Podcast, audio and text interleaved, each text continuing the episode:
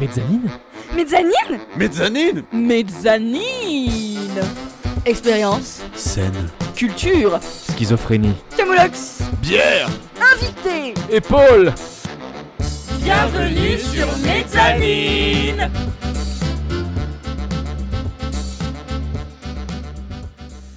Chères auditrices et auditeurs, bienvenue dans la Mezzanine, votre émission culture et solidarité. Culture, théâtre, société, philosophie, féminisme, cinéma, jeux vidéo, réflexion et humour. Votre dose mensuelle de cocktails radiophoniques vous est proposée par Pierre, Yo. Cassandre, Hello Manon Hey et Sylvain. Bonjour. Le temps s'accélère et change. Le mois de mai semble avoir été hier. Et déjà, nous nous retrouvons pour une nouvelle émission. Et pas n'importe quelle émission. Et oui, aujourd'hui se termine le cycle de la mezzanine qui rouvrira ses portes à la rentrée. Et comme le soleil couchant est un spectacle touchant, marquant, de même que son lever, nous vous proposons de nous quitter sur la même formule qui nous a fait nous rencontrer. Aujourd'hui, donc, nous serons ensemble, vous et nous, réunis autour de quatre sujets secrets, préparés par les soins de Cassandre, Manon, Sylvain et Pierre. Salut. Et autour... Ça commence. et autour desquels se déploieront souvenirs et anecdotes, émotions et réflexions. Quant à vous, prenez place, ouvrez vos oreilles et vos yeux. Si vous conduisez, entrez dans votre mezzanine. Et pour commencer les réjouissances, j'aimerais que nous ayons ensemble un petit débat. Alors, Oh. il faut savoir que ce débat, euh, je l'ai depuis, enfin cette réflexion, je l'ai depuis longtemps. J'aimerais bien qu'on en parle ensemble. Est-ce qu'on se- sera encore amis après? Oui, on sera encore amis après. Bon, Tu je viens taperas débattre pas- alors. Tu me taperas pas à la sortie. Moi, je te tape tout le temps, donc bon, ça change pas C'est grand vrai. chose. Oui, il y a beaucoup d'amour entre nous. Et il faut savoir que c'est après l'arrivée dans les salles du film Sausage Party. Est-ce que vous vous rappelez? Chef-d'œuvre. que m'est venue une affreuse vérité. Euh, c'est un film d'animation qui est sorti le 30 novembre 2016 en France et qui raconte l'histoire d'aliments qui sont vivants et qui vivent dans un supermarché. Tu ne l'as pas vu, je ne te juge pas. Le film a créé un gros scandale auprès des parents qui ont eu la bonne idée d'envoyer les enfants le voir. C'est rigolo. On salue, on salue, avec ironie bien sûr, ces adultes responsables qui ont fait une confiance aveugle au film sans se renseigner un minimum sur ce qu'ils allaient voir avec leur charmante petite tête blonde. Le film a donc choqué de nombreux parents, inconscients, mais évidemment des associations comme notre bien-aimé La Manif pour tous qu'on aime tant. Toujours prêt à foncer tête baissée sans réfléchir ou se documenter un minimum sur le sujet. Or donc je m'égare, mais Sausage Party n'a fait que confirmer une idée bien présente dans la tête de nombreuses personnes et qui moi m'énerve. Le dessin animé ne s'adresse et n'est destiné qu'aux enfants. Et je ne suis pas d'accord, et j'aimerais, j'aimerais que nous parlons ensemble de ça. Parce Mhm. qu'il faut savoir quand même que le dessin animé, euh, à ses débuts, était pour tous les âges. Si je cite euh, par exemple Betty Boop, Mhm. qui n'était pas un personnage pour les enfants, ou encore euh, la série Fritz the Cat, qui n'était pas du tout pour les enfants. Absolument pas. Ah non. Je connais pas. Donc voilà, euh, la, la genèse du dessin animé s'adressait beaucoup en fait à tout le monde et, et je me suis rendu compte, je sais pas si vous en pensez, mais je me dis que c'est peut-être pour ça aussi que je suis fâchée avec la firme. Je pense que c'est beaucoup Disney euh, qui a euh, cultivé cette, cette idée comme quoi les, les dessins animés sont pour les enfants. C'est un truc que je remarque souvent, genre dès que c'est un, je parle d'un dessin animé avec des adultes, ils vont dire ah mais c'est pour les enfants, genre euh, je parlais par exemple de Princesse Mononoke. Et euh, je, je sais plus avec qui j'étais. Je crois que j'étais avec ma famille. Et il y en avait deux, trois qui avaient dit Mais euh, c'est pour les enfants, Princesse Mononoke. Alors, pour ceux qui connaissent pas Princesse Mononoke, on ne montre pas ça à des jeunes enfants. Euh, attendez qu'ils aient au moins 11 ans pour montrer Princesse Mononoke. Ouais, parce et que. Même moi, je l'ai vu quand j'étais au collège, j'étais genre en cinquième.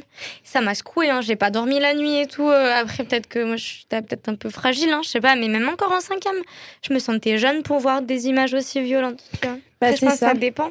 Après, c'était avec un accompagnement à l'école, on en a discuté, c'était pas juste posé là comme ça. euh, ce qui a fait que c'était. Ouais, faut l'encadrer, quoi. quand Mm. tu- Dites-vous que si le personnage boit du sang, c'est que c'était pas pour les enfants. Alors, retenez tous et toutes le conseil de Pierre. Par Ça contre, euh, donc, fini Mona le vampire, fini euh, Chiki. Comment est-ce qu'elle s'appelle Violetta. Violetta Vampiro, je crois, ou quelque chose comme Ah ça oui, aussi. Ah, ça, je connais pas. Mais Monet rien. Vampire, c'est Mais Les c'est pas jeunes, vraiment notre génération. ça. Ouais, mais Ah les, ouais. enf- les enfants voient des gens qui boivent du sang. Mais Monet Ouais. Vampire, elle boit pas de sang.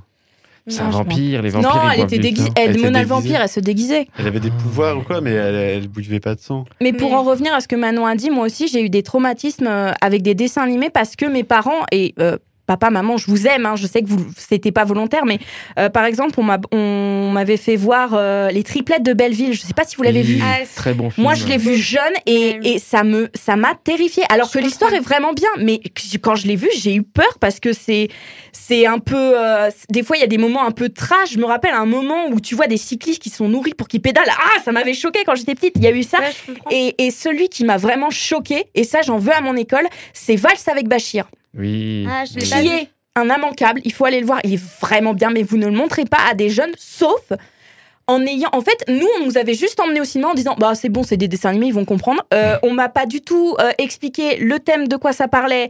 euh, euh, etc etc enfin surtout le, le thème parce que ça parle euh, d'une guerre que que merde je sais plus laquelle c'est je suis désolée mais euh, ça parle d'une guerre euh, dans les pays euh, du Moyen-Orient je ne sais plus laquelle. Allez vous renseigner mais vraiment allez voir ce film. Il est très très beau. Ça parle de traumatisme de guerre et c'est magnifique. Et moi quand je l'ai vu j'ai rien compris de mes hauts je, je crois que je devais avoir 13 piges à tout péter. J'ai rien compris. On m'a absolument pas expliqué de quoi ça parlait. Pendant longtemps je me suis dit que Valse avec Bachir c'était de un film que j'aimais pas. Et en fait je l'ai revu à 19 ans et je l'ai trouvé trop bien Mm. mais en ayant la maturité pour le voir Et les grilles de lecture euh, nécessaires, oui. voilà Mais euh, J'ai le souvenir, tu vois, de, de, de films que j'ai pu voir au cinéma où mes parents faisaient cette réflexion-là de dire euh, Ah, c'est bien parce qu'il y a différents niveaux de lecture. Tu vois, Oui. genre il y a des niveaux de lecture pour les enfants, pour les plus grands et pour les adultes. Et Mm. maintenant que j'ai grandi, tu vois, je comprends des choses que j'avais Mm. pas grand, compris à l'époque. Et là, c'est une vraie forme d'intelligence en fait où bah, c'est écrit pour en fait, où là, on peut vraiment dire que c'est une sorte de dessin animé universel qui s'adresse et à la fois aux enfants et à la fois aux parents mais il est clairement euh, c'est clairement le cas moi j'ai le souvenir de dessins animés je sais pas genre même South Park en fait des trucs comme ça c'est ultra vulgaire après moi ça me fait ça me- c'est un humour qui me fait vachement rire et j'ai pas de difficulté avec ça les Simpsons pareil mais c'est vrai que si euh, ça après je crois que maintenant il y a quand même des petits encarts à la télé genre euh, moins de 10 ou moins de Oui, 16 ouais, euh, ouais, Ouais, parce que South Park, 12. c'est pas un truc que je montrerais aux, aux, enfants. Non, tu Mm. peux pas. Aux ados, bah oui, c'est c'est, euh, ok. Mais c'est vrai que pour les enfants, c'est pas un truc. euh, bon, déjà, c'est trash, comme tu dis, c'est vulgaire. Mais euh, pour des ados et, et des adultes, c'est un dessin animé qui est, qui est très rigolo parce que ça a une satire de la société que je trouve. euh, ouais voilà hilarante. c'est très caricatural Voilà. par moment et en même temps il y en a besoin aussi euh. Il y a Mm. des choses très violentes. Euh, bah, South Park, ça englobe plein de choses et des critiques sociétales énormes. Mm. J'ai un épisode de South Park dont je me rappelle. C'est euh, les petites filles. Il faut savoir que South Park, ils ont 8 ans. C'est des enfants de 8 Ouais. ans qui nous Mm. sont présentés.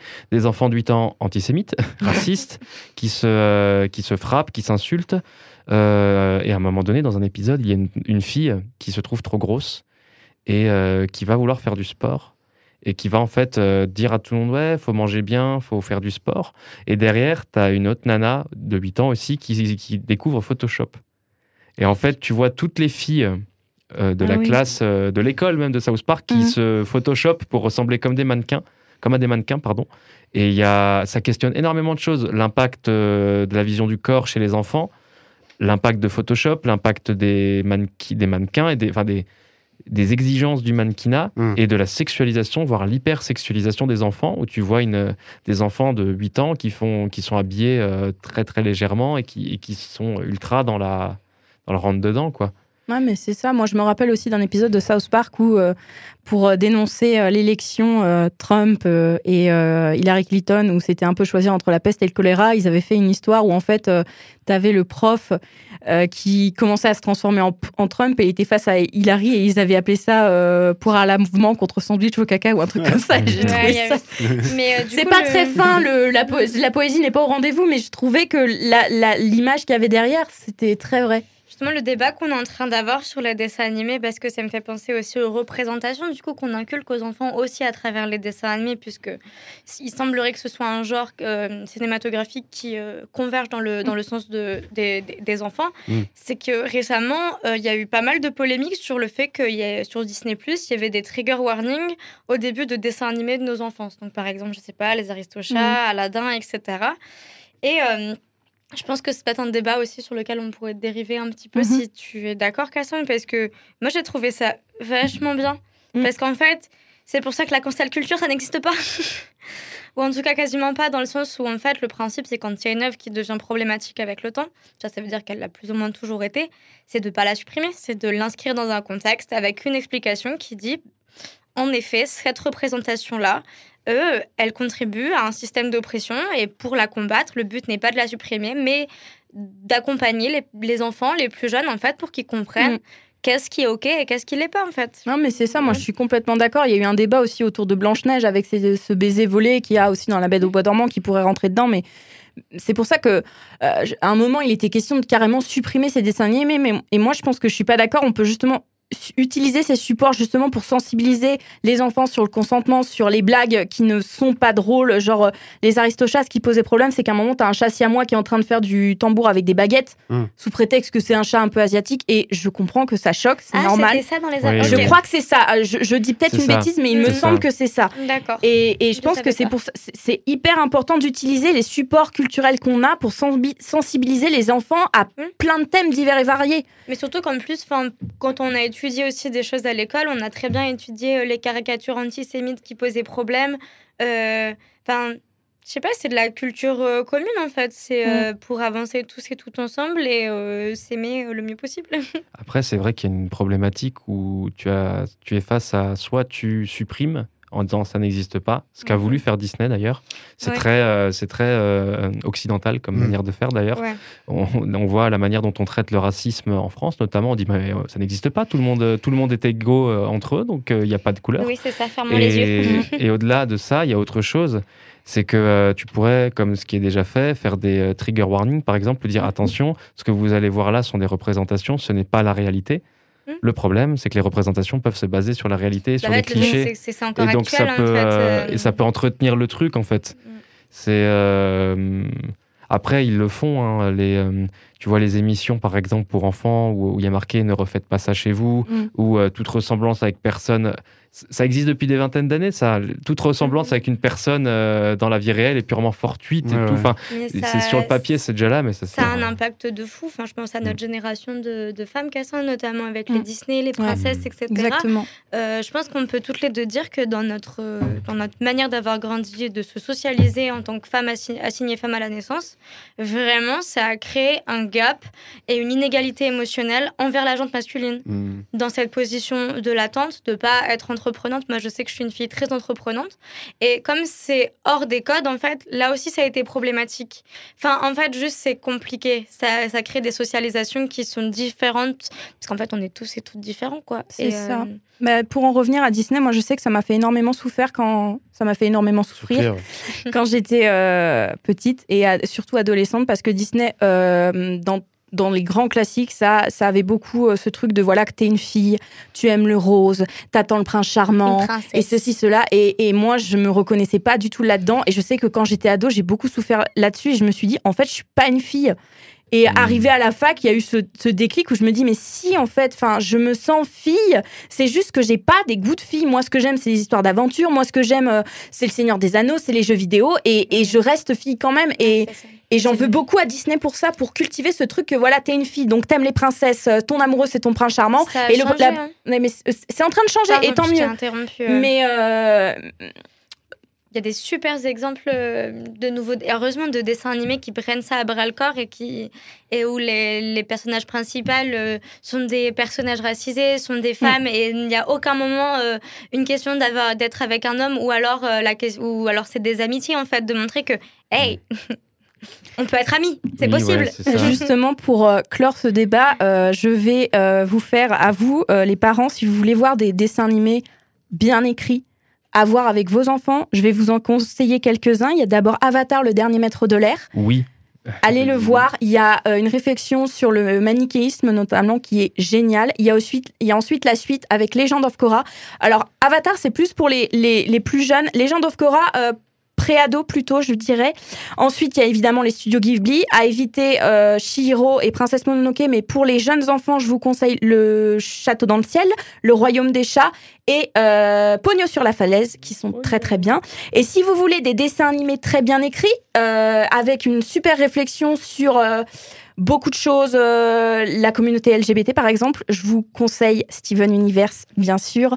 Et pour d'autres dessins animés, il y a aussi Gravity Falls qui est très bien. Et si vous aimez les mangas, moi, ce que je vous conseille, c'est euh, là, plus pour des pré-ados, ados, il y a Hunter x Hunter, bien sûr, qui est génial.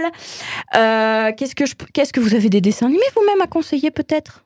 Alors là, euh, pas vraiment, on va dire. Bon, moi, je, je vais rester un peu dans un classique, mais Bob l'éponge. Ah, Bob l'éponge. Bob bah l'éponge, il y a énormément de codes euh, qui sont revérifiés euh, plus tard. C'est pour euh, les enfants euh, de, ouais, je dirais de 6 à, de 6 à 12, 13 ans, même plus. Il y a des Mm. codes euh, et les nouveaux épisodes qui sortent sont très intéressants aussi. euh. Moi, ce que je pense que je pourrais euh, conseiller, mais ça, c'est peut-être plus pour la tranche euh, ado, il y a plein, il y a plein de petites séries de, de courts-métrages animés sur euh, Arte qui sont disponibles en replay. oui. Et euh, c'est des courts-métrages hyper intéressants qui traitent notamment euh, euh, de la guerre d'Algérie, qui traitent du racisme anti-asiatique en France. Et comme c'est tourné de manière, c'est une histoire, c'est une fiction, ça permet de mieux aussi intégrer quel est le vécu de ces personnes-là au quotidien. Et pour montrer ça à des ados ou des enfants, pour leur faire comprendre, pour les accompagner en fait, pour euh, réaliser une, une, euh, une expérience vécue qui n'est pas la leur, euh, ça peut, ça peut être intéressant. Mhm. Et Pierre? Euh, ben moi, du coup, euh, je peux que conseiller les dessins animés qui, moi, m'ont forgé quand j'étais gamin, quoi. Donc, pour, pour les enfants, euh, moi, j'aimais beaucoup les mangas. Donc, euh, les Pokémon, c'est ultra safe, c'est trop bien. Tout ce qui est Magical Doremi, ces trucs-là, pour les enfants, c'est génial, quoi. C'est enfance. Et puis, pour les adolescents, euh, je ne peux que les conse- euh, leur conseiller d'aller vers les shonen euh, style Naruto, ces trucs-là, qui sont chouettes aussi à, à regarder. Voilà. Et je me permets de rajouter d'ailleurs dans One Piece, il y a de plus en plus la question des genres et de la non-binarité qui est en train de se jouer. Euh, L'auteur joue beaucoup sur les ambiguïtés de genre et tout ça, et n'hésitez pas. Eh ben, en, en- en résumé, n'hésitez pas, arrêtez de considérer les dessins animés comme des choses stupides et mal écrites. Il y a de très belles perles à aller voir. Et tout de suite, on va partir sur la chronique de la cyber passagère.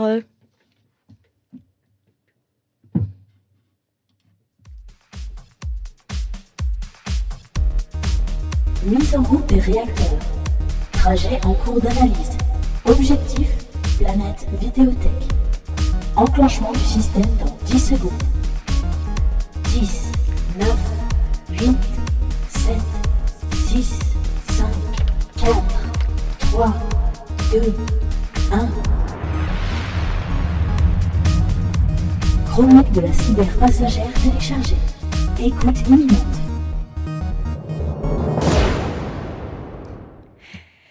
Et pour ma dernière chronique de la saison, je me suis dit que je vais vous laisser quelques devoirs de vacances. Oh non Oh là là, mais célèbres cahiers de vacances. Oh non J'ai pas travaillé. Ça va être très dur. Ah là là, ça va être très dur ce que je vais vous, de- vous donner, vous offrir. Tellement dur que- parce qu'en fait, je vais vous laisser une liste de jeux vidéo que je vous recommande si l'été semble trop long pour vous. C'est dur comme cahier de vacances. Hein. Franchement, je suis déçue. cool. c'est Ça dépend quel chouette. jeu vidéo, quoi. Donc, si vous ne savez pas quel jeu faire les jours ou soirs d'ennui, eh bien, ouvrez bien vos oreilles. Commençons par des jeux que j'appellerais des jeux de détente. Je vous avais parlé dans ma chronique à la gloire des Philistins euh, des jeux de contemplation et j'aimerais bien revenir dessus. Je vous avais d'abord parlé du jeu Abzu et je vais vous le recommander à nouveau. Si votre passion c'est l'océan, si vous aimez les musiques qui apaisent l'esprit et si vous aimez les jeux d'exploration, vous allez adorer Abzu puisque vous incarnez une plongeuse qui part à la découverte du fond des océans, où vous découvrirez toute la nature aquatique, mais aussi d'étranges ruines d'une civilisation mystérieuse. La musique mélangée au décor est un ravissement pour les yeux. Si vous n'êtes pas trop fond marin, je vous conseille aussi le magnifique Ori and the Blind Forest, qui est cette fois-ci un jeu de plateforme où vous incarnerez une petite créature blanche qui part au cœur de la forêt qui est atteinte d'une étrange maladie que vous devrez soigner en affrontant des terribles ennemis. Un univers onirique, magnifique, accompagné d'une des plus belles musiques de jeux vidéo. Enfin pour moi. Mais laissons de côté la contemplation s'il y a des fans de Disney qui m'écoutent. Le prochain jeu va vous plaire. Et oui, je tacle souvent Disney euh, pour des raisons qu'on a citées tout à l'heure, mais parfois il y a des choses sympas chez eux. Et je cite en exemple, en premier exemple, je citerai euh, la firme Pixar, mais mon exemple est un jeu vidéo qui s'appelle Disney Epic Mickey. Dans ce jeu, on incarne Ah, Mickey, Mickey. Bravo Ouais, Et c'était dur, hein. Ah ouais, là, j'ai eu un blanc. l'impression- J'ai eu l'impression de repasser mon bac. Donc oui, on incarne Mickey, qui se retrouve plongé au cœur d'un mystérieux monde ravagé par une peinture noire. Votre mission Utilisez votre pinceau magique pour redonner vie à ce monde et vous ne serez pas seul puisque vous serez accompagné d'un personnage. À votre avis, qui pourrait accompagner Mickey autre que Donald ou Dingo? Ah. Un personnage qui est à la jeune- jeunesse de Walt Disney. Ah, c'est pas Jiminy Cricket par hasard? Pas du tout. Euh, Ah. Walt Disney? Non. Aucune idée? Je pense Euh, à Steamboat Willie, mais bon, je euh, dirais c'est la même chose. Oswald. Oui, Oswald, exactement. Oswald, le lapin C'est chanceux. pas l'endroit où on enregistre là? Mais oui, en fait, euh, pour ceux qui ne savent pas, Oswald, le lapin chanceux, est le premier personnage qu'a créé Walt Disney. Oh. Donc voilà, donc vous l'aurez compris, si vous aimez les personnages méconnus du monde de Walt Disney, si vous aimez les mondes inspirés de la patte de Tim Burton, ce jeu est fait pour vous. Et si nous passions maintenant à des jeux où le scénario est un ravissement si vous aimez affronter des monstres tout en explorant un monde sombre, je vous conseille évidemment le premier, The Witcher. J'ai rapidement été séduite par l'histoire qui évolue entre enquête, affrontement et histoire fantastique. Donc si vous aimez la stratégie des combats, les histoires de sorceleurs ô combien séduisants. Et euh, ça y est, j'ai perdu ma ligne. Attends, Mhm. des jours... Eh oui Merci Geralt. Merci Geralt. oui, là, il me perturbe à chaque fois, c'est une catastrophe. Et donc, les sorceleurs, ô combien séduisants, et un univers pas vraiment manichéen au thème complexe, The Witcher est fait pour vous. Si nous restons dans le Moyen Âge, je vous conseille également A Plague Tale, où vous incarnerez une jeune fille qui tente de sauver son petit frère de l'Inquisition, mais aussi d'une étrange maladie ressemblant à une mutation XXL de la peste qui rendrait des, les rats assoif- assoiffés de sang. L'ambiance et l'infiltration de cette histoire vous donnera des frissons. Amateur de dark fantasy, ce jeu est fait pour vous. Et si vous préférez un monde plus réaliste, il y a Life is Strange, où Max, une étudiante en photographie, va découvrir peu à peu qu'un étrange pouvoir sommeille en elle. C'est une merveilleuse réflexion sur la vie, les relations et bien sûr le temps. Si vous aimez en plus les enquêtes universitaires, le fantastique et les jeunes femmes caractérielles aux cheveux bleus, foncez les gars. Si vous êtes fan de jeux d'enquête, je vous recommande vivement le jeu Heavy Rain, où ici vous incarnerez plusieurs personnages qui enquêtent au même moment sur la disparition d'un petit garçon.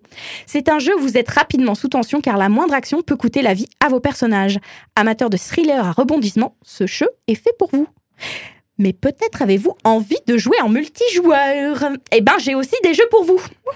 Déjà, si vous avez envie de vous marrer ensemble tout en étant sous pression et en découvrant la vie reposante de cuisiner en herbe, ironie quand tu nous tiens, je vous propose la série des Overcook. Oh, très le- Et tu veux faire, tu veux briser un couple ou tu veux faire, tu veux faire ton couple ça, je veux créer des... Ouais, je suis très d'accord. Moi, je veux créer des, des histoires de famille et tout, parce que C'est- dans...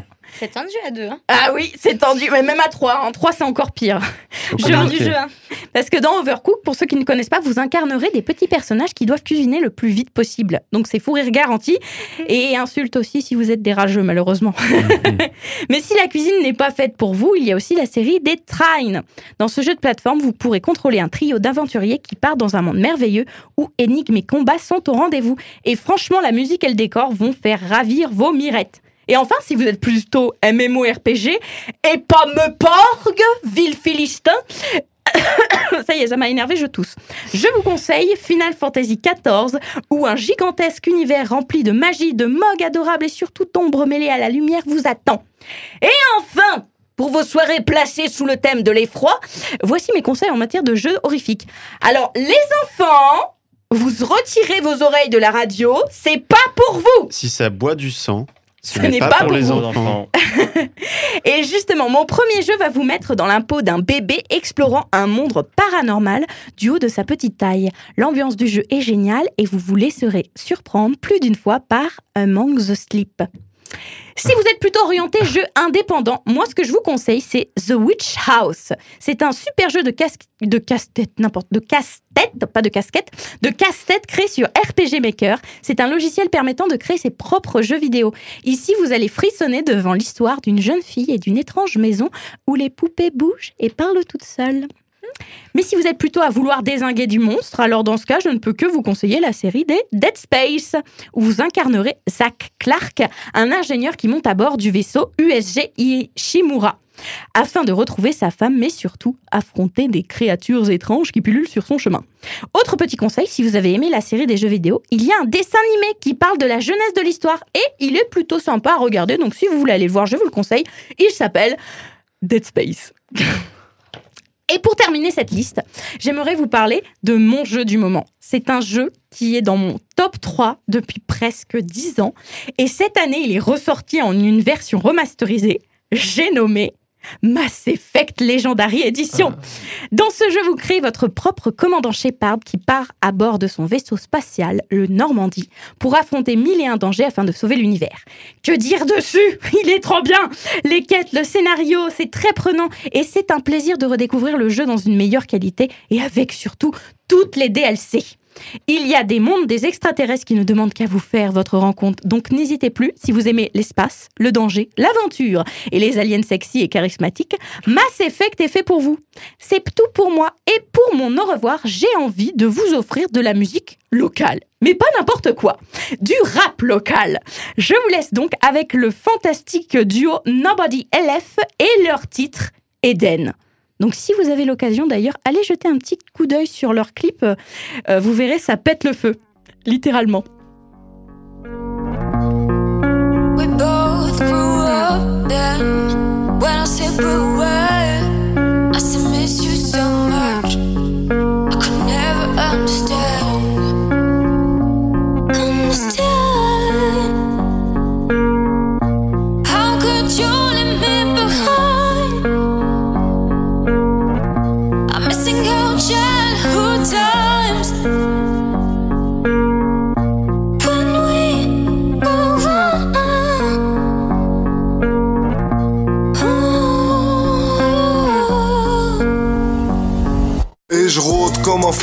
On n'écoute jamais les coms. Je vise mon but au télescope, je suis enfermé dans mon dôme. Tu le sais pas encore mais je débarque dans ta playlist Spotify. Il suffit d'écouter mon son pour que tu te mettes à fly. Je barre au dot shop, on n'est plus dans le shop. Mon flow débarque avec pare-choc et armé de l'antidope, j'tape l'anti-pop.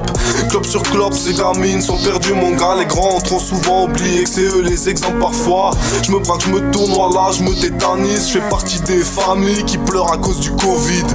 Idée débile, tu prends pour qui Toka Moi je déchire toujours sans aller jusqu'au toncar J'ai la rage mais j'en ai la peur parfois. Si j'arrive jusqu'à dettes je m'en sortirai bien mon gars. Mais je veux ma famille avec, ouais ma famille avec. Rien à foutre de vos histoires, moi je veux garder ceux que j'aime? Ouais je veux garder ceux que j'aime. Peu importe si ça me freine, ça me freine larmes et jamais ça me On a la patience et la patience c'est qu'une question de temps. Si ton passé est difficile t'en sortiras plus grand. Nos cicatrices sont invisibles Tu peux pas comprendre derrière l'écran. Moi quand mes peines me visitent Je me tais, je tue. Ce qui entre parenthèses Avant que ça parte en braise. Y'a l'étude, la critique de mon être Et je le fais jamais, jamais par tendresse Monde est pourri à ceux qui te grattent en secret. Je me souviens de ceux qui draguent en cercle. Me dis pas que c'est pas grave en vrai. Me dis pas que c'est pas le drame du siècle. Les gens veulent plus du j'en veux sans limite t'attendait ce que t'as dans ton assiette Pour avoir une place confortable dans leur siège. On est comme des singes Pour apprendre on imite C'est pas me branler sur des seins Qui fera de moi un sage ou un ermite. Écoute ma chanson tease Les chances de changement sont petites Et les chansons tristes Je me fais à l'idée How could you leave me behind? Ouais je veux garder ceux que j'aime. Times. Peu importe si ça me freine, ça me freine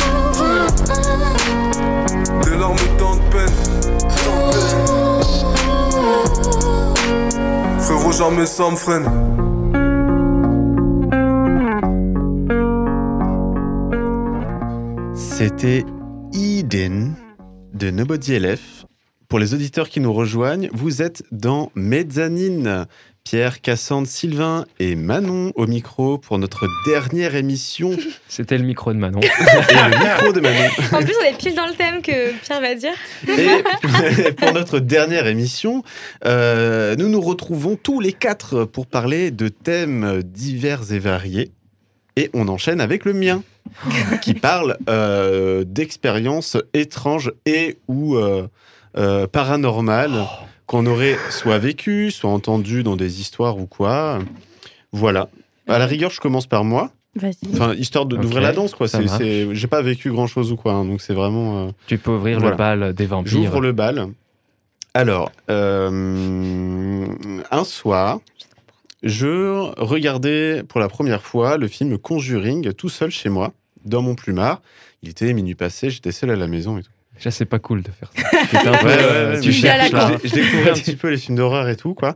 Et du coup, ouais, je regarde ça et tout. Le film, euh, bah, vraiment euh, bon film et tout, j'étais j'étais bien. Et euh, le film s'arrête. Voilà, c'est la fin et tout. J'étais en mode, bon, bah, j'ai pas peur, quoi. Et puis, euh, je suis dans le noir et je suis toujours baissé, euh, bercé par cette ambiance-là du film euh, en question.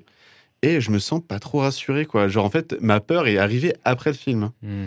Et il faut savoir que tous les soirs, j'avais l'habitude de dormir avec un gros chat gris qui était tranquille, bonne patte, euh, vraiment euh, tout le temps couché, jamais agressif, euh, pas un mot quoi.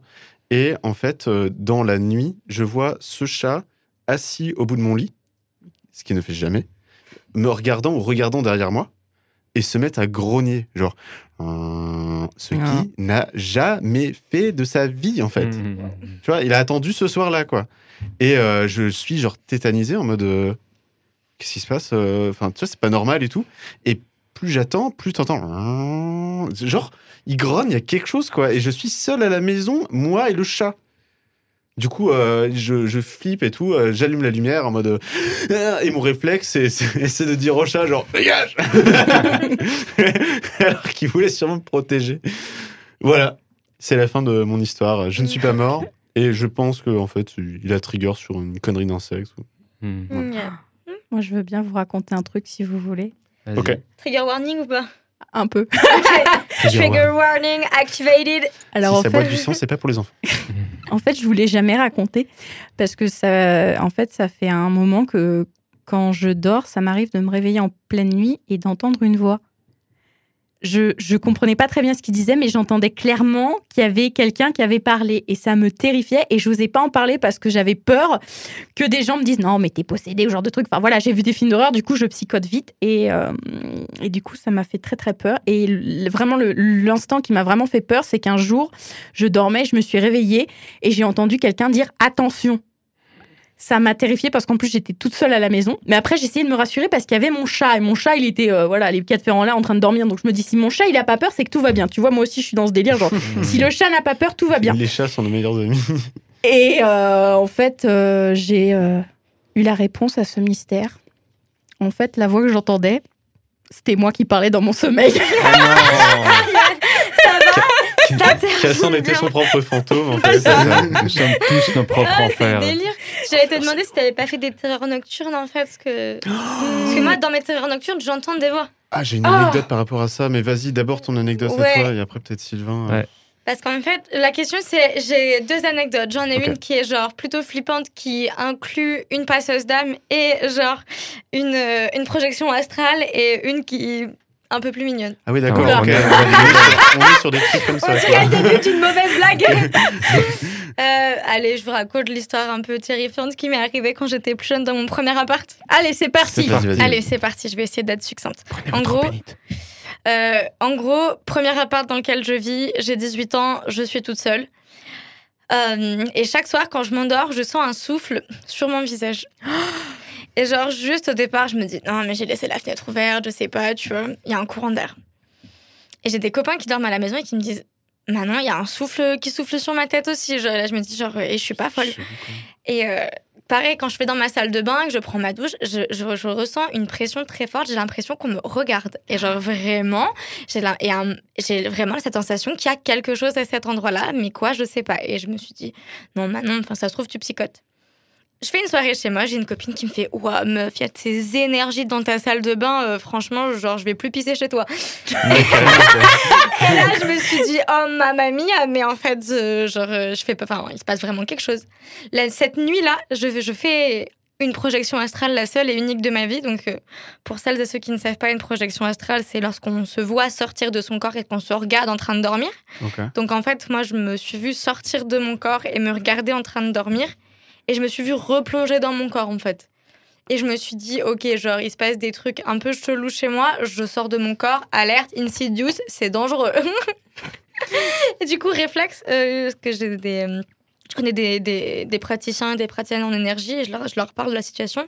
Ils me font écoute, faut que tu appelles une passeuse d'âme. Donc moi j'appelle une passeuse d'âme, je lui fais ouais, j'ai des problèmes, j'ai fait une projection astrale, je sens un souffle sur moi, je me sens regarder. Et tu sais, mais moi je crois pas du tout à mon Ouais. délire. Enfin, je me dis c'est pas possible. Et là en fait, genre euh, il y a une dame qui arrive chez moi et genre bah, c'est assez courant, genre elle me sort des trucs sur moi que personne ne peut savoir. euh, et là euh, elle me dit bah c'est quoi le problème? Alors je fais pas, je pense qu'il y a un homme ici et un homme dans la salle de bain. Et, euh, et là, elle me fait Oui, oui, il y en a deux. Et en fait, euh, c'est deux mecs qui sont assassinés au couteau, euh, genre euh, juste devant chez vous, il y a genre plus de 100 ans. Et euh, comme vous êtes capable de les sentir, et ben, ils se sont accrochés à vous. Quelle horreur Euh, Voilà. après cette histoire-là, à la rigueur, si Sylvain, t'as un truc euh, très court à. Très très court. très très court et on Vous faites, une, ba- vous faites une balade à 10 minutes de tout lieu habité dans une, dans, dans une vallée. Et vous marchez, vous avez des chaussures de rando, vous êtes en montagne et vous voyez une petite fille de 7 ans qui arrive en face, en sandales, en jupe, toute seule, aucun adulte et qui fait bonjour, qui regarde le chien et qui fait bonjour le chien et qui part. Tu me donneras l'endroit, j'irai pas y mettre les pieds. Et sur ces belles paroles, à la rigueur, euh, je vous propose euh, de vous laisser un petit peu euh, emmener par la chronique de l'explorateur de la plancha. Il a osé. Oh Dieu. Sortez vos grillades Sortez vos grillades. Allez, c'est parti. Oh mamie, regarde, un bateau Oui, mon enfant, ce n'est pas n'importe quel bateau, c'est le bateau. Oh, j'ai oublié. Mais ce ne serait pas le bateau nommé le culturiste? Oh oui, le bateau du culturiste, je m'en rappelle, avec son capitaine, le fameux. euh, le- le- le- le- L'aspirateur de branche, non Non mamie, c'est l'explorateur des planches. Comment Que vois-je Un spectacle? Spectacle en vue Spectacle en vue. Larguez les avares Sortez la bière de la cale Ce soir, nous sortons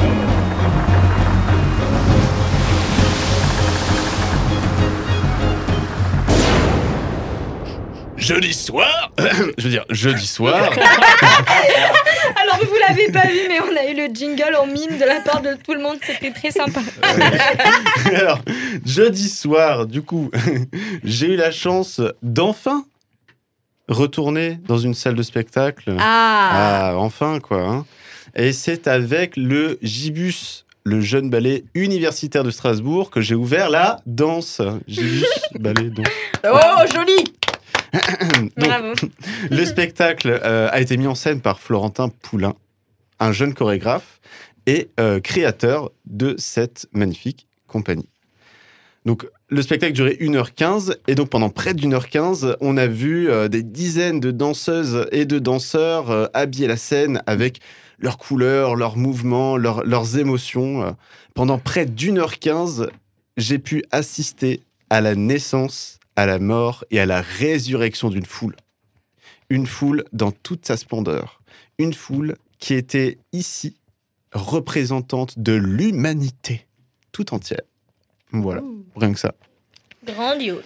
Euh, tout au long du spectacle, je me suis pris de fascination en fait à observer euh, l'évolution de ce groupe sur scène pendant les trois tableaux qui nous ont été proposés. Il y avait un réel lien en fait entre tous les danseurs. Il au- aucune personne en fait était dissociée des autres. Il y a tout le monde fonctionnait ensemble comme si c'était une et seule et même entité.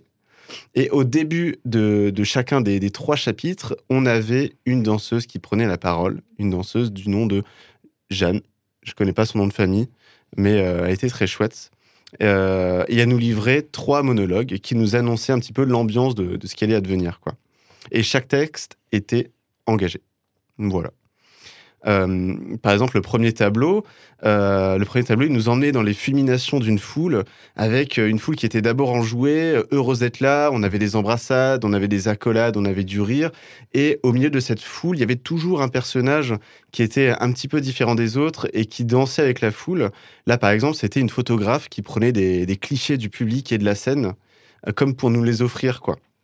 Et puis, euh, comme annonciateur un peu du deuxième tableau, on avait subtilement les mouvements de la foule qui devenaient disparates, euh, elles s'amenuisaient, euh, les gens partaient petit à petit de la scène, jusqu'à, en fait, à la fin, laisser deux personnages couchés sur le sol. Et là, on entrait dans une dimension un peu plus mystique du spectacle qui était trop cool.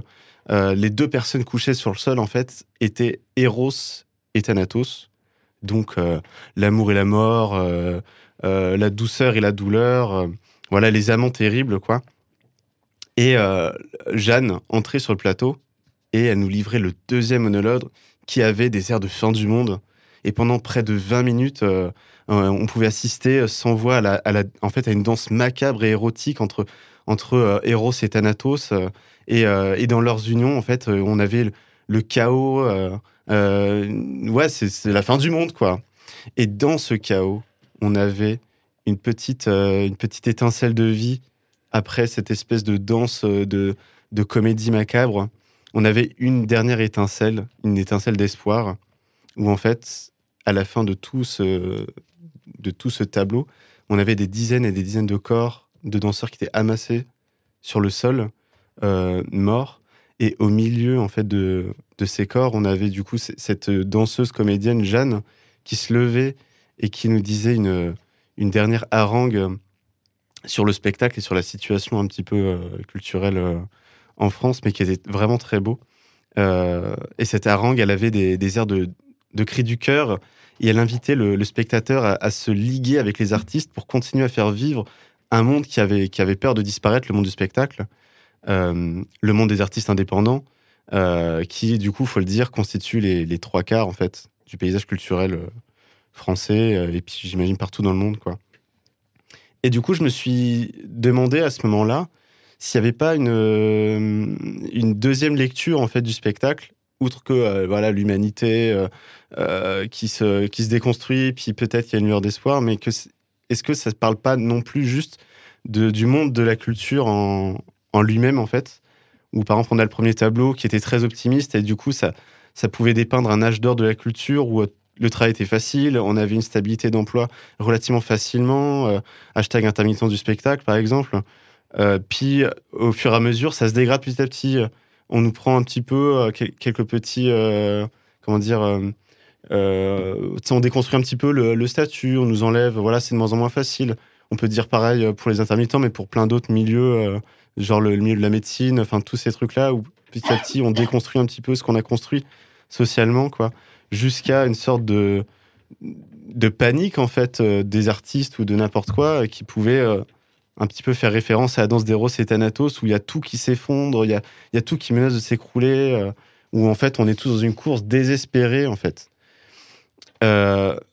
Et le dernier tableau en fait était très beau parce que donc il y avait cette note d'espoir qui en fait nous disait que par exemple au plus noir, au plus sombre de la situation on pouvait être, où les, les artistes euh, ne sont pas en colère, ne sont pas déprimés. Euh, en fait, ils invitent le, spectateur à danser, en fait, euh, à danser sous la pluie en disant, ben, en fait, on a besoin de vous pour vivre, et vous, en fait, vous avez besoin un petit peu de la culture pour vivre. Et en fait, au lieu, au lieu d'être là et de, se laisser faire, dansons, en fait. Dansons, continuons, et au bout d'un moment, en fait, ben, en fait, on est indispensable, et quoi qu'il arrive, on, survivra, et de cette étincelle, ben, il y aura un brasier et euh, une sorte de renaissance derrière, quoi. Et je trouvais que c'était beau. Et donc, pour conclure, j'ai envie de dire que l'art euh, fédère les gens. Et, euh, et c'est en s'unissant tous, êtres humains, qu'on existe. Et sans l'art, eh ben, nous ne sommes que des machines bons à servir. Par exemple, une société qui est anthropophage, où en fait, on est des robots, quoi. On est juste bon qu'à travailler à l'usine, par exemple. Et c'est l'art, en fait, qui nous rend humains. Alors, chérissons l'art. Dansons tous ensemble. Car on a besoin des artistes et les artistes ont besoin de vous pour exister. Et pour terminer un petit peu ce- cette chronique et pour rester dans cette énergie-là un petit peu euh, flamboyante, j'ai envie de vous partager une musique shonen, voilà, qui s'appelle euh, Ready Steady Go de Amalie, qui est une reprise du, morceau du même nom de Asian Kung Fu Génération, qui est un opening de Fullmetal Alchemist.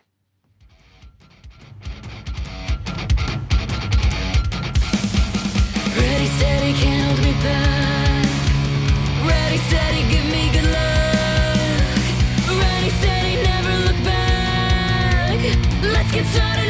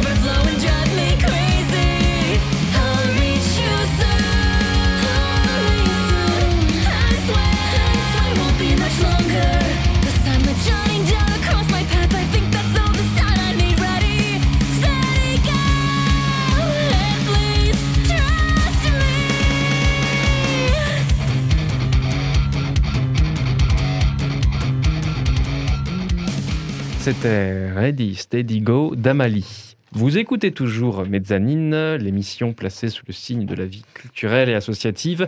Nous sommes toujours la dernière émission du cycle et vous êtes toujours avec Pierre, Manon, Cassandre et Sylvain au micro. Alors, nous avons déjà vu deux thèmes secrets. Il est temps pour moi de vous dévoiler mon thème à moi. Alors, pour parler de moi, je vais vivre quelque chose de très particulier à la fin de l'été, je vais partir d'Alsace. Je vais partir, m'envoler vers une autre région, déménager. Euh, ce qui pour moi est très difficile car je suis quelqu'un de casanier qui aime vivre dans le confort et qui n'aime pas le changement. Donc autant vous dire que c'est l'angoisse, l'angoisse, l'angoisse. C'est l'angoisse, c'est ce que l'angoisse. j'aime, c'est l'angoisse. moi, ce que j'aime, c'est l'angoisse, avoir peur, etc. Et donc, j'aimerais aujourd'hui parler de, non pas d'angoisse et de peur, mais de la réaction face à cela et d'une force qui nous pousse à aller plus loin. J'ai nommé le courage. Et plus que le courage, le courage d'oser. Oser Ouh. dépasser nos peurs, oser dépasser nos limites, oser dépasser les murailles que notre mental érige devant nous, que notre confort crée pour nous. Et ce, tal, ce talk, j'ai j'ai envie un peu qu'on parle de, de tout ça ensemble, de, euh, de toutes les fois où euh, on a été bloqué dans nos vies ou par nos peurs ou nos mentales et qu'on s'est dit, mais en fait, j'y vais. J'y vais, je suis pas forcément enfermé dans ce que je suis et j'y vais. Donc voilà, bon, le, le meilleur exemple pour moi, bien sûr, c'est ce, ce départ. Bon, je, je resterai dans la mezzanine, bien sûr. Je reviendrai pour la mezzanine. De toute façon, il est obligé, il a signé son âme. Voilà, euh, c'est voilà. ça. Ça. J'ai- dû signer avec mon sang. Voilà. C'est pas et pour si- les enfants. Rappelez-vous, s'il y a du sang et que c'est bu, ce n'est pas pour les Si enfants. ça a signé avec son sang, c'est que c'est pas pour Les les enfants. ça. C'est génial comme slogan.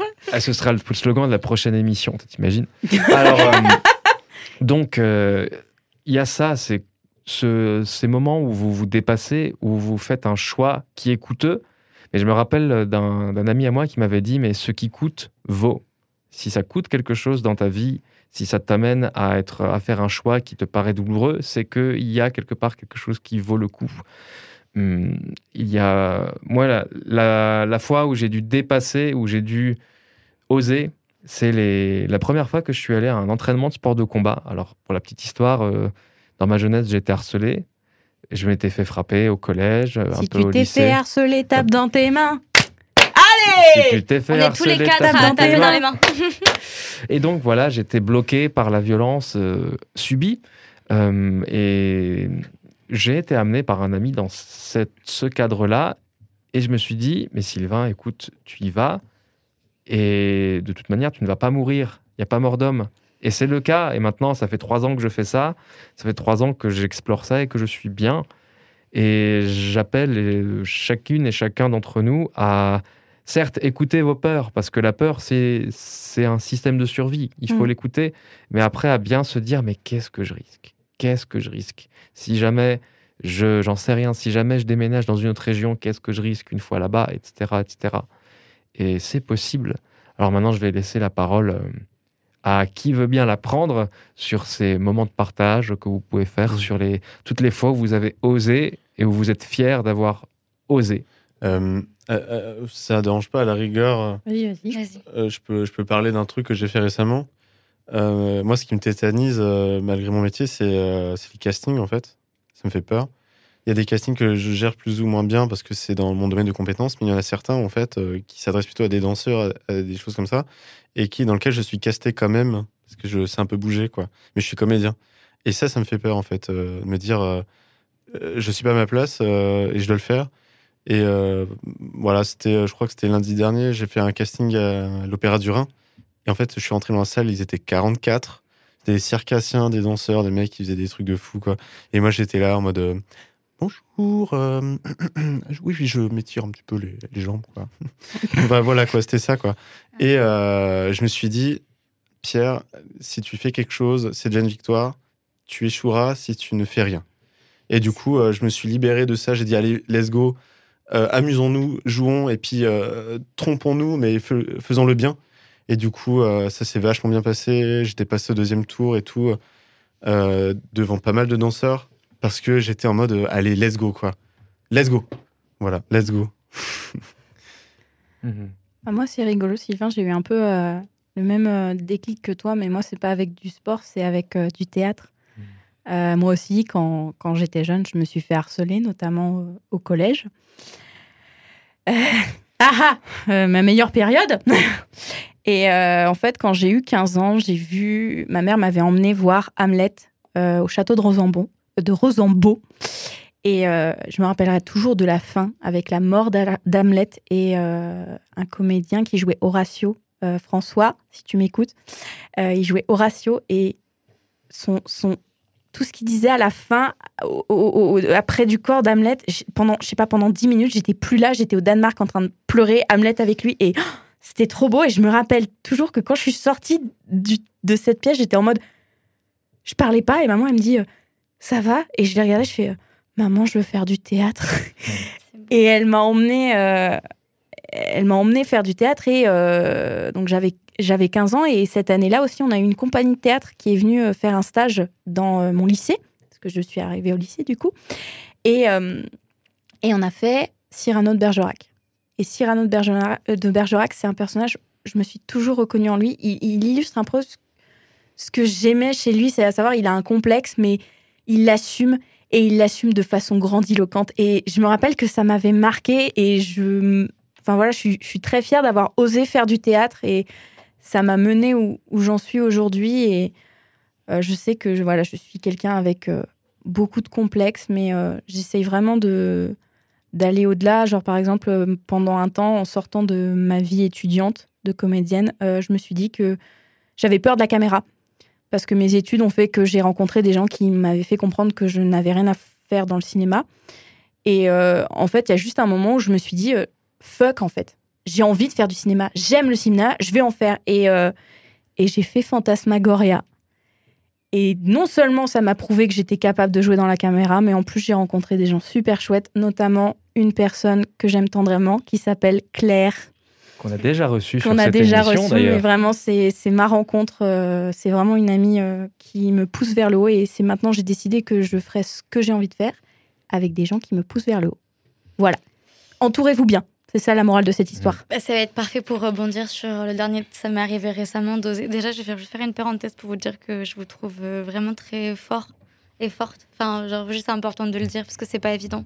Merci. Et euh, ouais, enfin, vous, enfin, non, mais vous êtes des personnes inspirantes. Je pense que, enfin, c'est important de, de le dire et de remercier du partage de vos vécus. Et tu disais euh, de bien s'entourer. Moi, j'ai un problème avec. J'ai très peur du rejet, et très peur de l'abandon. C'est euh, c'est un petit peu le truc qui rythme mon quotidien dans pas mal euh, dans, dans mes relations, qu'elles soient amicales, familiales ou, ou intimes.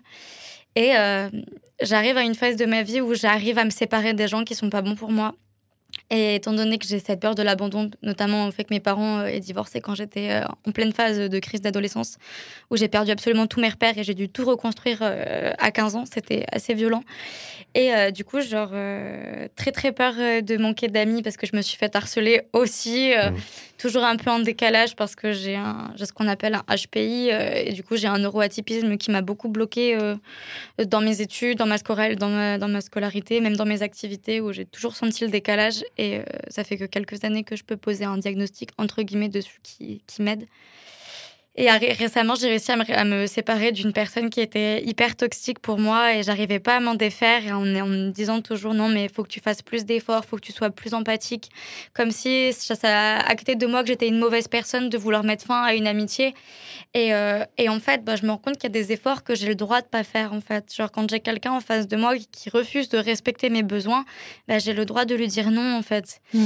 Et pour moi, dans, voilà, c'est oser dire non. Je pense que c'est Mm. c'est sur quoi euh, terminer. Ouais, j'ai osé dire non récemment et, et ça me soulage énormément parce que voilà, maintenant je me dis que j'ai la chance d'être suffisamment bien entourée et d'avoir euh, une stabilité émotionnelle euh, assez bonne pour me passer des gens qui sont mauvais pour moi. Hmm. C'est beau. C'est- Oui, C'est la, la- la partie de l'amour. On se dit tous qu'on s'aime. c'est ça. Voilà. Non, et puis surtout, on est euh, dans notre- j'ai l'impression que dans notre société, on est on nous vend un confort et une, immédiat- une immédiateté qui fait que dès qu'on a quelque chose de nouveau qui arrive, on va avoir le réflexe de dire oh, pas envie, flemme ou euh, j'ai peur ou autre.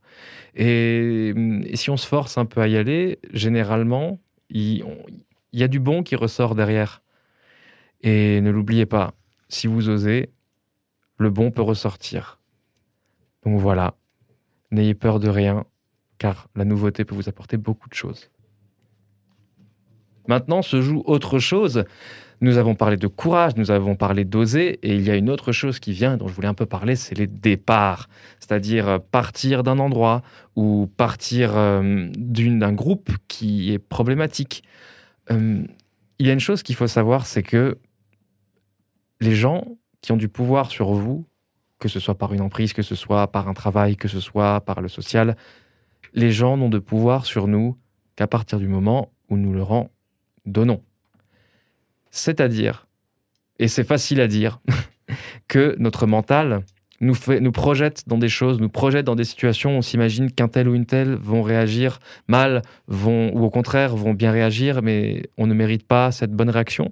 Et donc on s'enferme, mais finalement l'autre n'a rien fait. Nous sommes nous-mêmes euh, dans nos propres délires, dans nos propres peurs, Alors n'hésitez pas aussi à communiquer. Ça, c'est essentiel, la communication entre humains, humaines et individus. On se retrouve après la pub Capitalisme. Pour la chronique des Sylvain Despaul.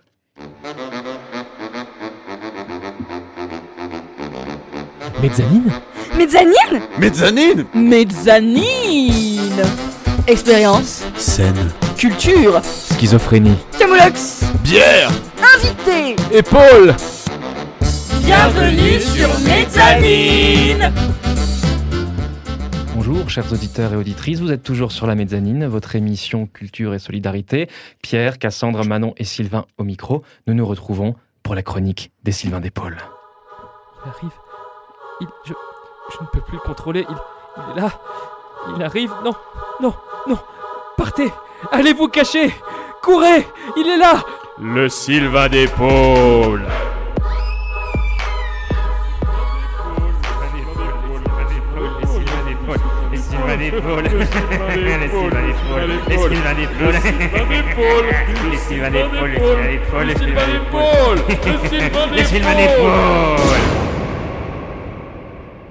Nous avons toutes et tous été confrontés à des situations complexes ou périlleuses. Passer des nuits éveillées à penser, angoissés, au lendemain inconnu qui nous attend inexorablement.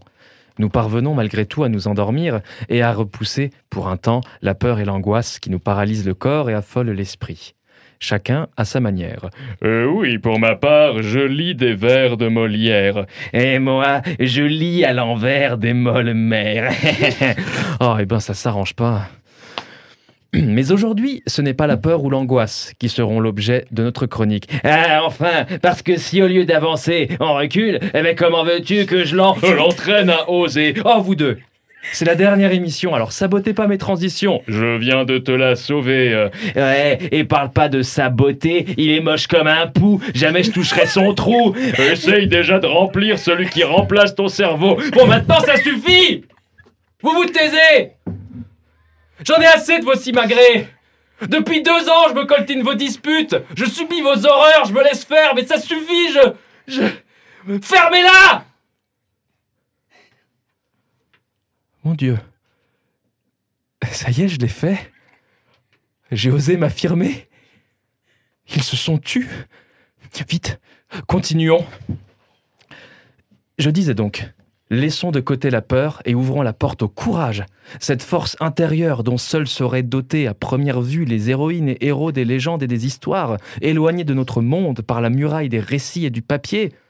Pourtant, il y a un courage en particulier qui est exclusif à l'individu, dépassant en force et profondeur la, première définition que nous connaissons. Je le nommerai le courage d'oser.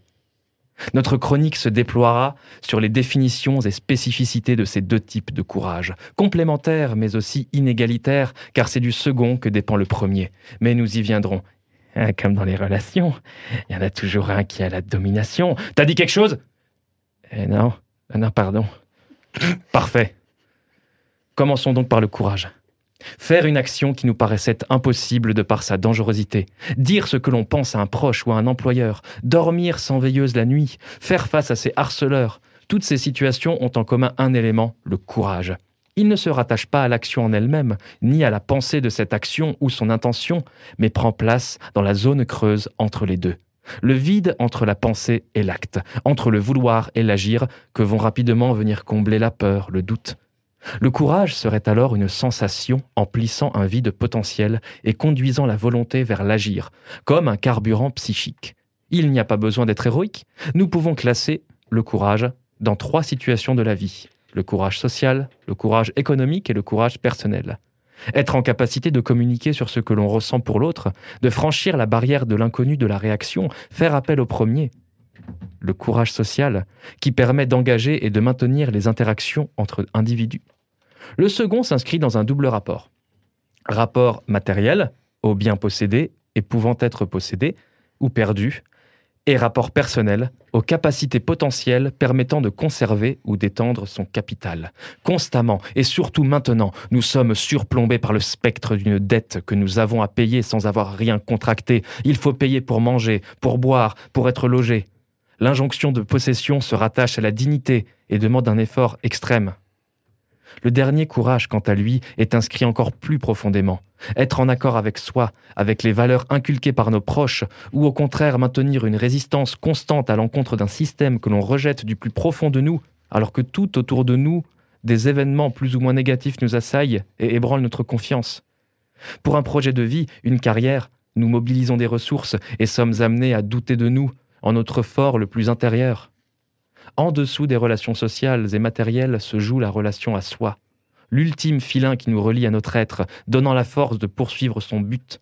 Ce dernier courage, troisième échelon de l'échelle du courage, rassemble les deux précédents en un ensemble que l'on peut nommer le courage de vivre. Chacun d'entre nous l'expérimente selon ses dispositions. Je suis toujours un peu malaisé lorsque je dois parler à la libraire. Je ne sais jamais si j'ai assez de pécule pour un nouveau livre, et si surtout je parviendrai à conserver mes cinq lectures hebdomadaires. Oui, c'est un exemple. Suivant le courage comme son nombre, un acte particulier se profile. Particulier car il rassemble en lui de la volonté et de l'agir. L'acte d'oser. Oser, c'est se jeter dans l'inconnu. C'est accepter l'inacceptable, à savoir ne plus rien savoir. Lorsque le courage nous amène à aller plus loin que nos limites et à continuer sur la voie que nous tracent nos valeurs, c'est le fait d'oser qui écarte les brumes de l'inconnu.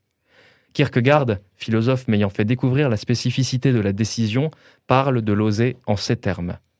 Oser, c'est perdre pied momentanément. Ne pas oser, c'est se perdre soi-même. Toute la profondeur de cet acte se révèle. Il est non seulement la force nous faisant avancer, l'explosion dans le moteur où le carburant courage s'est écoulé, mais aussi le ciment de, no- de notre être, notre cohésion interne. L'oser rattache notre monde intérieur à l'extérieur et nous ancre dans le réel en lui donnant sens. Le courage, sans l'oser, restera latent. Et sans le courage, l'oser ne peut prendre son envol.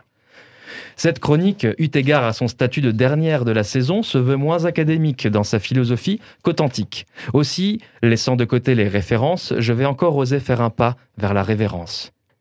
Je m'adresse à mes compagnons épauliers, mais également à toutes celles et ceux qui parfois s'écrasent, se taisent ou s'écartent.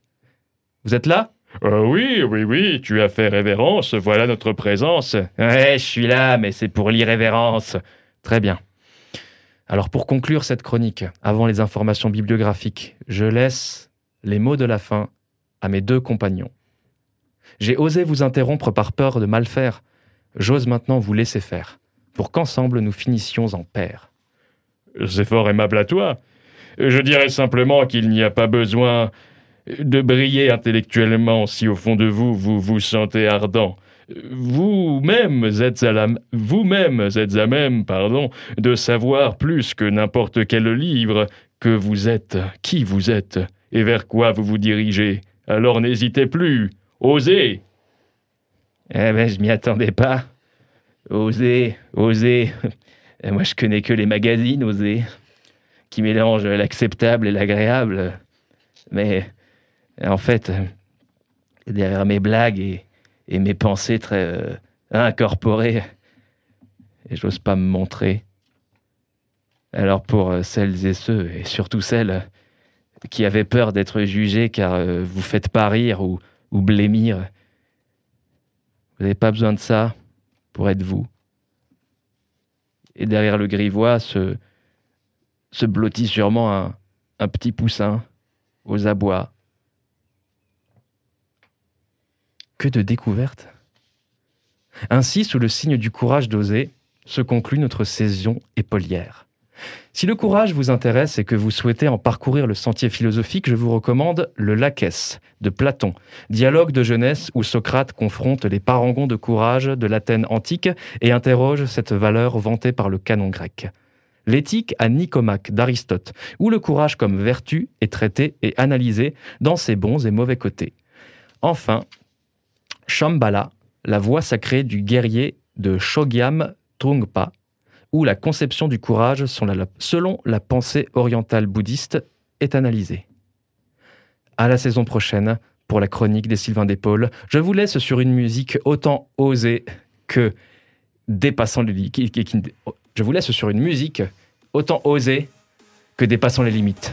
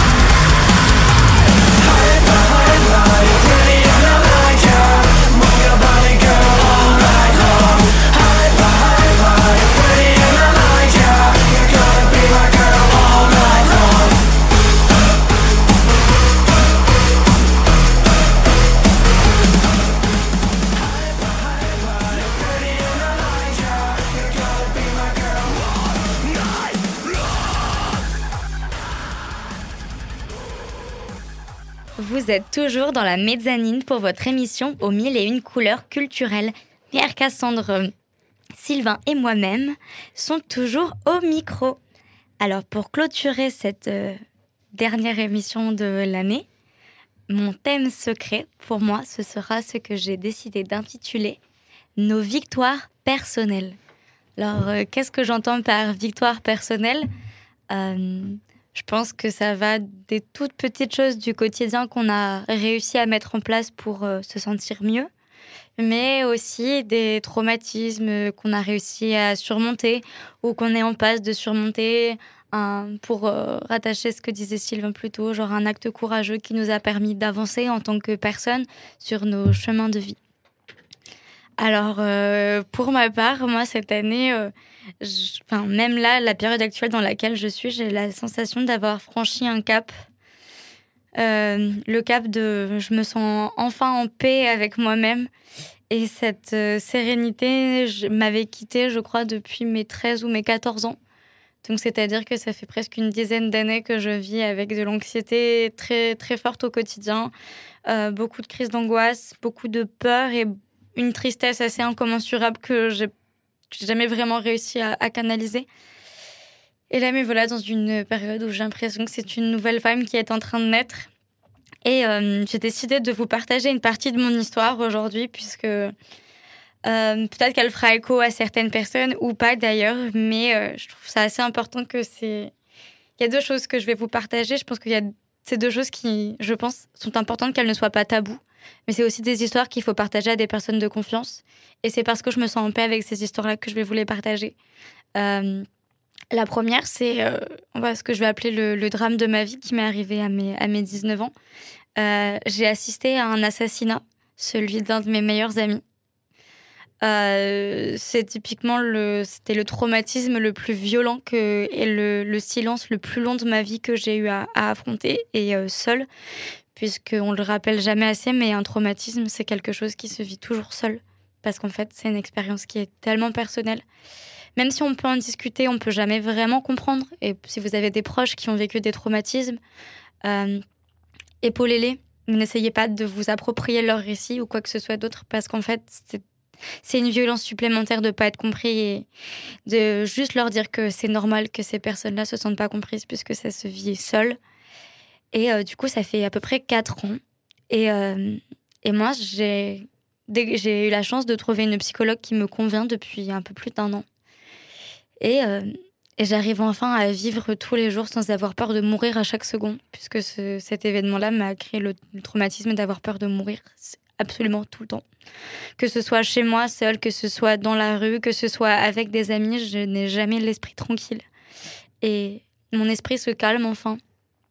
Et euh, tout ça pour vous dire que av- euh, euh, aller voir un spécialiste ou une spécialiste psychologue, ça a un coût qui est terrible. puisque tout le monde ne peut pas se permettre d'aller voir un ou une psychologue, puisque contrairement aux psychiatres, ces soins-là ne sont pas remboursés, en espérant qu'avec la crise sanitaire qu'on vient de passer, ces soins-là seront davantage remboursés. Moi, j'ai la chance d'en avoir trouvé une qui est très bien. Il existe des services gratuits, mais qui ne sont pas forcément toujours adaptés.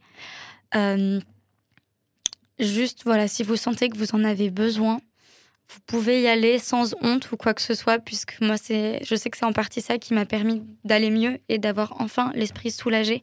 Et si vous ne vous sentez pas prête ou prêt à aller parler à un ou une spécialiste, c'est OK aussi, il n'y a pas de pression. Quand il s'agit de faire une thérapie ou de se soigner de quelque chose, c'est à son rythme et c'est à nous de décider quel est le rythme qui nous convient. Donc moi, ma petite victoire, c'est d'avoir réussi à surpasser, du moins surmonter ce traumatisme-là. Il sera toujours là, mais euh, il est de moins en moins présent. Et le deuxième, c'est euh, euh, le fait de faire partie des, des femmes, en tout cas des personnes assignées femmes qui ont survécu à des violences conjugales. Je sais que dans mon entourage, toutes les personnes que je connais assignées femmes à la naissance, il n'y en a aucune qui ont été épargnées. Et c'est pour dire que bah voilà, moi aussi ça m'est arrivé. Euh, j'ai vécu des violences psychologiques et physiques qui ont été excessivement fortes et euh, qui m'ont empêché de vivre pendant plus de deux ans. Et aussi ma, ma thérapie m'a permis d'aller mieux. Et c'est pour dire que voilà, mes victoires personnelles sont celles d'avoir réussi à surpasser ces traumatismes-là, euh, à en avoir fait une force et avoir changé les mécanismes de violence qui étaient dans ma vie pour m'entourer de personnes qui, qui mérite mon amour en fait et qui me le renvoie très bien. Voilà, c'était pour ma petite contribution sur mes victoires personnelles. Pardon, j'ai trop envie de t'applaudir. Bah, je vous remercie. Et voilà, je sais pas si lequel est la- ou laquelle d'entre vous a envie de, de poursuivre. Désolée, j'ai installé un climat un peu. Non, t'inquiète, mais, euh, moi je veux bien enchaîner. Vas-y, Cassandre. Parce que ça- je me retrouve un peu dans ce que tu as dit au début parce que euh, je commence à me réconcilier avec moi-même. Euh, il faut savoir que depuis que j'ai 12 ans, euh, mes proches, je ne dirais pas qui, parce que je sais que ça partait pas d'une mauvaise intention, ça partait, on voulait me protéger. Mais euh, quand j'avais 12 ans, je faisais de la danse classique. Et un jour, on nous a pris en photo en tutu avec mes copines.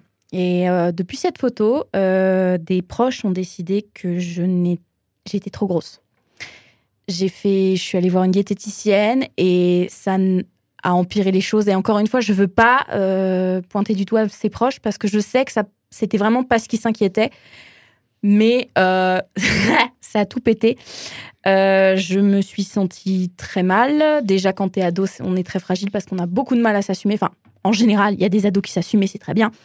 Mais euh, voilà, euh, j'ai eu des troubles alimentaires euh, parce que ma diététicienne m'apprenait qu'il fallait bien manger, alors que du coup, je n'avais pas le droit au chocolat, au saucisson, tu sais, toutes les bonnes choses qui sont bien mais qui sont grasses. Alors du coup, quand je m'autorisais un écart, je m'enfilais toute une boîte.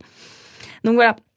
Et pendant très, très, très, très longtemps, ça fait maintenant 14 ans que je me bats avec ça, que je me dis qu'il faut que je mange, qu'il faut que je fasse du sport. Et euh, voilà, il y a eu aussi que le fait que j'ai pris beaucoup de poids à cause de ma pilule. Les filles, si vous vous mettez à la pilule, faites très attention. Si vous faites de la rétention d'eau, arrêtez tout de suite la pilule. Vous l'arrêtez, vous changez, prenez-en une moins forte. Mais vraiment, si vous faites de la rétention d'eau, c'est que vous alors que vous avez commencé une pilule il y a pas longtemps, c'est sûrement à cause de ça. Donc arrêtez-la tout de suite et prenez-en une moins forte. Voilà, mon petit conseil. Enfin bref, donc ça aussi, ça m'a fait grossir, etc. Et euh, et en fait, j'ai eu un déclic en septembre où euh, j'ai un proche qui a voulu m'acheter une détox pour maigrir.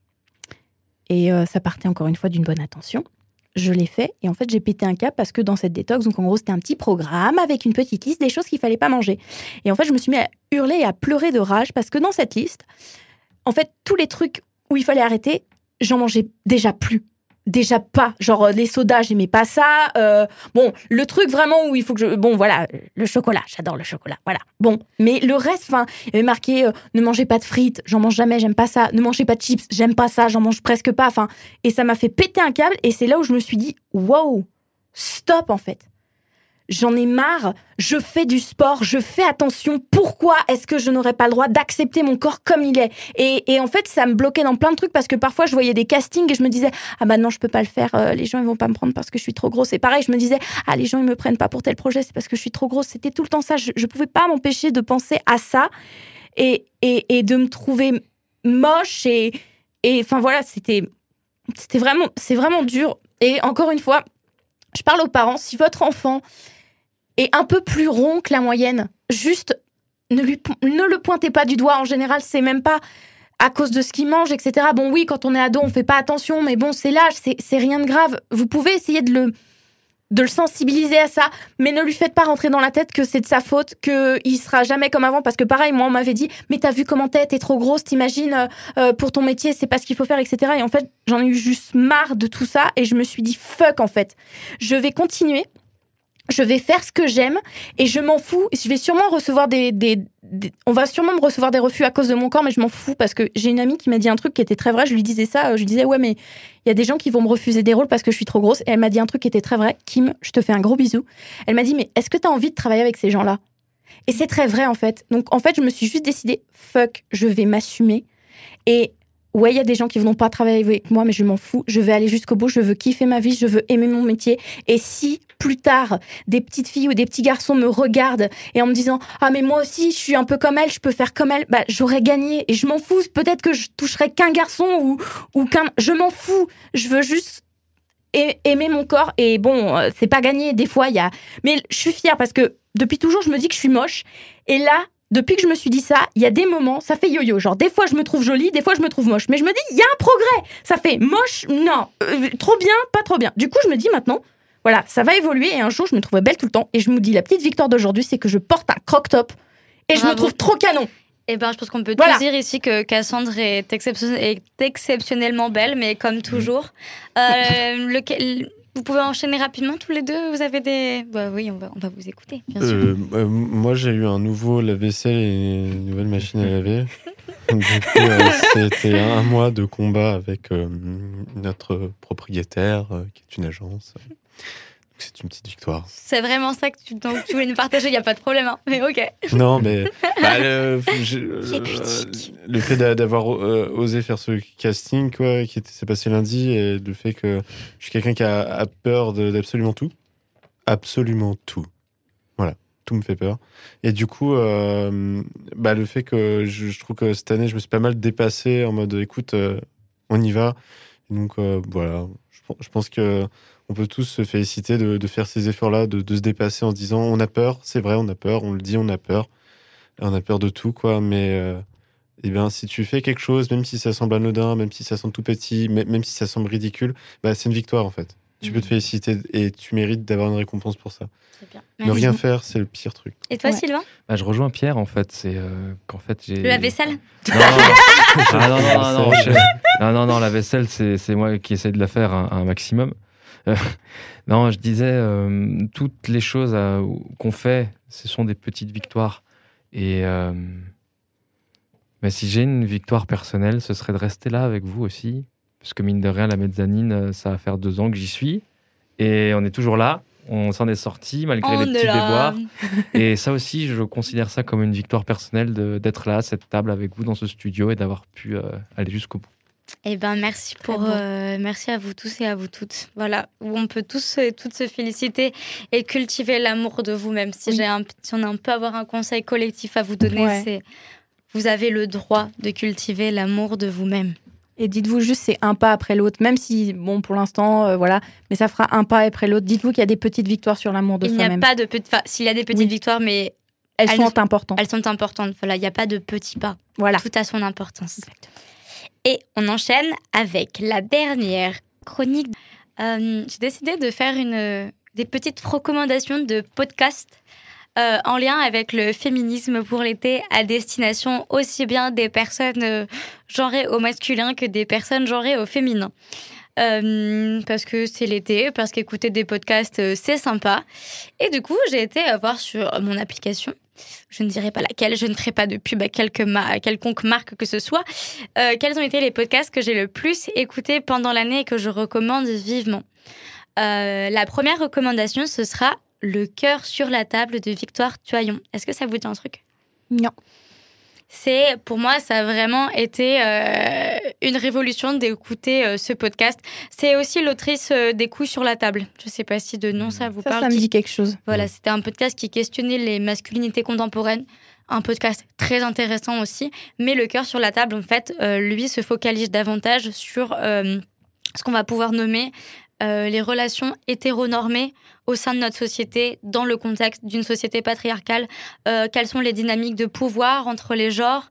Euh, On va pouvoir parler. Est-ce que c'est des concepts comme par exemple le capital érotique que va pouvoir représenter une, une femme socialement, par exemple, pour un exemple très simple, bah, une femme qui a un petit copain ou une petite amie, si elle n'est pas disponible, tout d'un coup, elle devient beaucoup moins intéressante. Pourquoi est-ce qu'on deviendrait ami avec une femme qui est déjà prise Euh, C'est ce genre de, de, de comportements-là qui ne sont pas, pas forcément euh, généraux, mais euh, je pense que Cassandre et moi pouvons témoigner de ce que, ce que ça- cela nous est déjà arrivé. Oui. Voilà. Donc très bon podcast à écouter, mais par contre il va vous bousculer. Il bouscule Mm. pas mal, donc euh, voilà, juste soyez peut-être dans de bonnes dispositions pour l'écouter parce que euh, ça bouscule. Euh, le deuxième podcast que je vais vous conseiller, ça s'appelle La Poudre de Lorraine Bastide, qui est une femme que j'admire énormément de par ses prises de position. Euh, elle, va- elle, elle- elle- elle ose dire ce qu'une grande partie euh, de la population pense, mais euh, qui n'est pas encore socialement admise. Et moi, je la trouve extrêmement courageuse pour ça, euh, parce que pour moi, c'est vraiment un exemple de féministe euh, intersectionnelle qui ne laisse aucune femme de côté, au- aucune personne assignée femme de côté. Euh, et en fait, c'est un podcast qui va qui pour le coup est peut-être plus intellectuelle euh, dans le sens où elle va inviter euh, des auteurs et des autrices qui ont théorisé des choses euh, liées au féminisme, liées à l'histoire. Et le dernier podcast que j'ai écouté, ça, ça traitait de la question du genre au Moyen Âge à travers la figure de Jeanne d'Arc. Donc c'est vraiment des choses hyper pointues dans un, dans un climat hyper chill. C'est des conversations qui sont assez profondes, c'est assez fleuve à écouter en voiture, mais je trouve que c'est parfait. Euh, un troisième podcast que je vais vous conseiller, qui cette fois euh, est euh, aussi disponible sur YouTube, qui est réalisé par un homme qui s'appelle Ben Never. Je ne sais pas si ça vous dit quelque chose. Non. Il a une super émission qui s'appelle Entre mecs. Alors du coup, celle-là, cette, émission-là s'adressera peut-être plus principalement aux, personnes assignées euh, hommes. Euh, voilà, c'est des hommes qui discutent entre eux de la masculinité, de comment est-ce qu'ils vivent, je sais pas, euh, leur rupture, comment est-ce qu'ils vivent leur rapport à la beauté, le rapport à leur corps, et tout ça aussi dans une dynamique de déconstruction qui est toujours dans la bienveillance et qui peut être intéressante pour questionner sa masculinité soi-même et, euh, peut-être euh, euh, nous permettre, vous permettre, en tout cas moi je ne vais pas parler en votre nom, mais d'être plus en paix avec, euh, avec certaines choses. Et euh, pour, euh, pour vous marrer, bon c'est pas forcément très très drôle, mais je vais vous recommander le podcast Il faut qu'on parle de Mélanie Camus. Le Camus, pardon.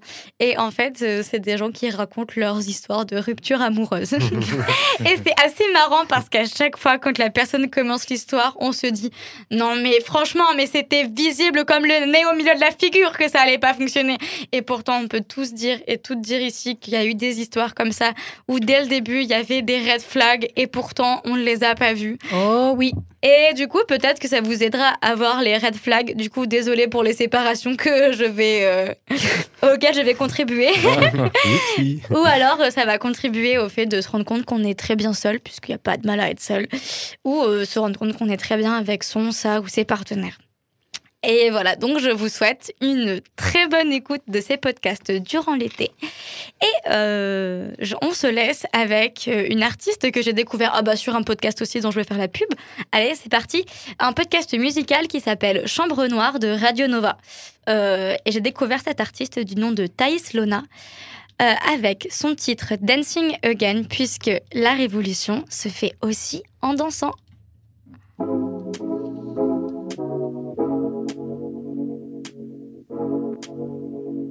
New is my new favorite word, let me introduce you to it. I speak a lot of bullshit, now I heard that you was fluent. I read between the lines and all the hate is spewing. You and I had to die, now my castle stands on the ruins. And there's music through and through, and everything's amusing without you influence. The new sense abuses, useless, skill says the truth is, I got used to it. I refuse to think I deserve better. I was too stupid, maybe a little better. I was told there was beauty in my soul.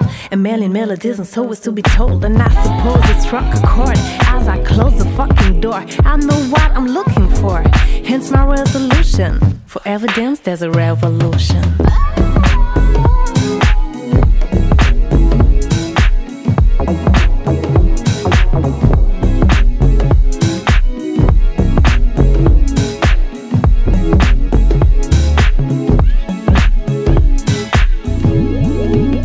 Yeah, I've been trying hard not to think about a long, dark.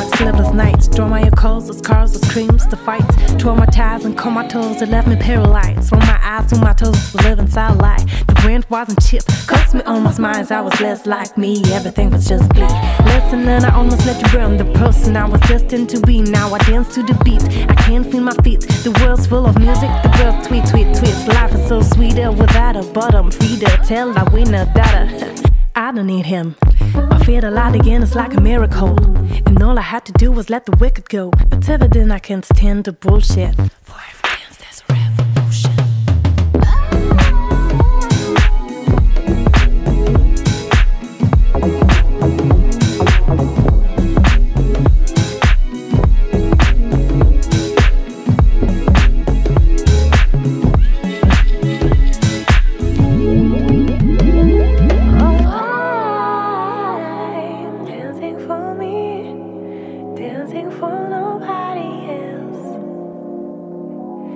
dancing for me, dancing for nobody else. Yeah, yeah, yeah. Get out of my way, motherfucker. Dancing for nobody. Boss up on your feet, cause I dance free and this damn beat. Gonna stomping like a stampede. I get in my way, motherfucker. Dancing for nobody. Anybody gonna tell me how it's gonna be? Cause my happiness is on me. Get out of my way, motherfucker. On your feet, cause I dance free. And this damn beat got me stomping like a stampede. I get in my way, motherfucker. Anybody gonna tell me how it's gonna be? Cause my happiness is on me. I get in my way,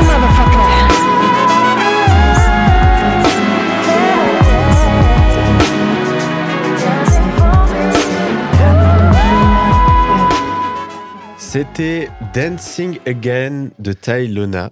Et c'est ainsi que se termine notre dernière émission de la saison. Et oui, une émission à l'image de cette année, riche en émotions, en saveurs et en couleurs. Cette année aura été particulière. Et oui, Covid oblige, beaucoup de lieux culturels étaient fermés et une ambiance morose commençait à s'installer.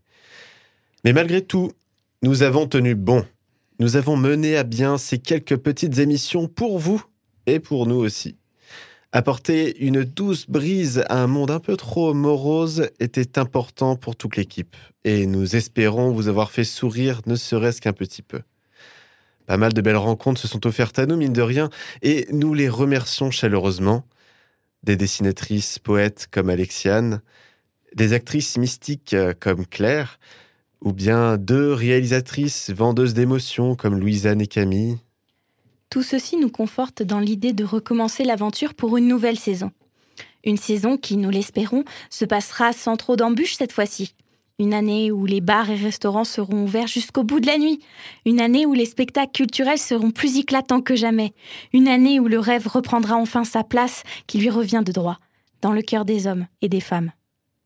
Et nous, nous serons là pour discuter, chroniquer et échanger avec de nombreux invités. Car oui, mes amis, ce n'est qu'un bref au revoir, un petit souffle avant la reprise. Ce n'est qu'un élan avant de sauter avec vous dans l'inconnu. Terminons par une douce citation issue d'un jeu tout aussi doux. Kingdom Hearts. L'important, ce n'est pas le nombre de fois où l'on se voit, mais le nombre de fois où l'on pense les uns aux autres. Pas vrai?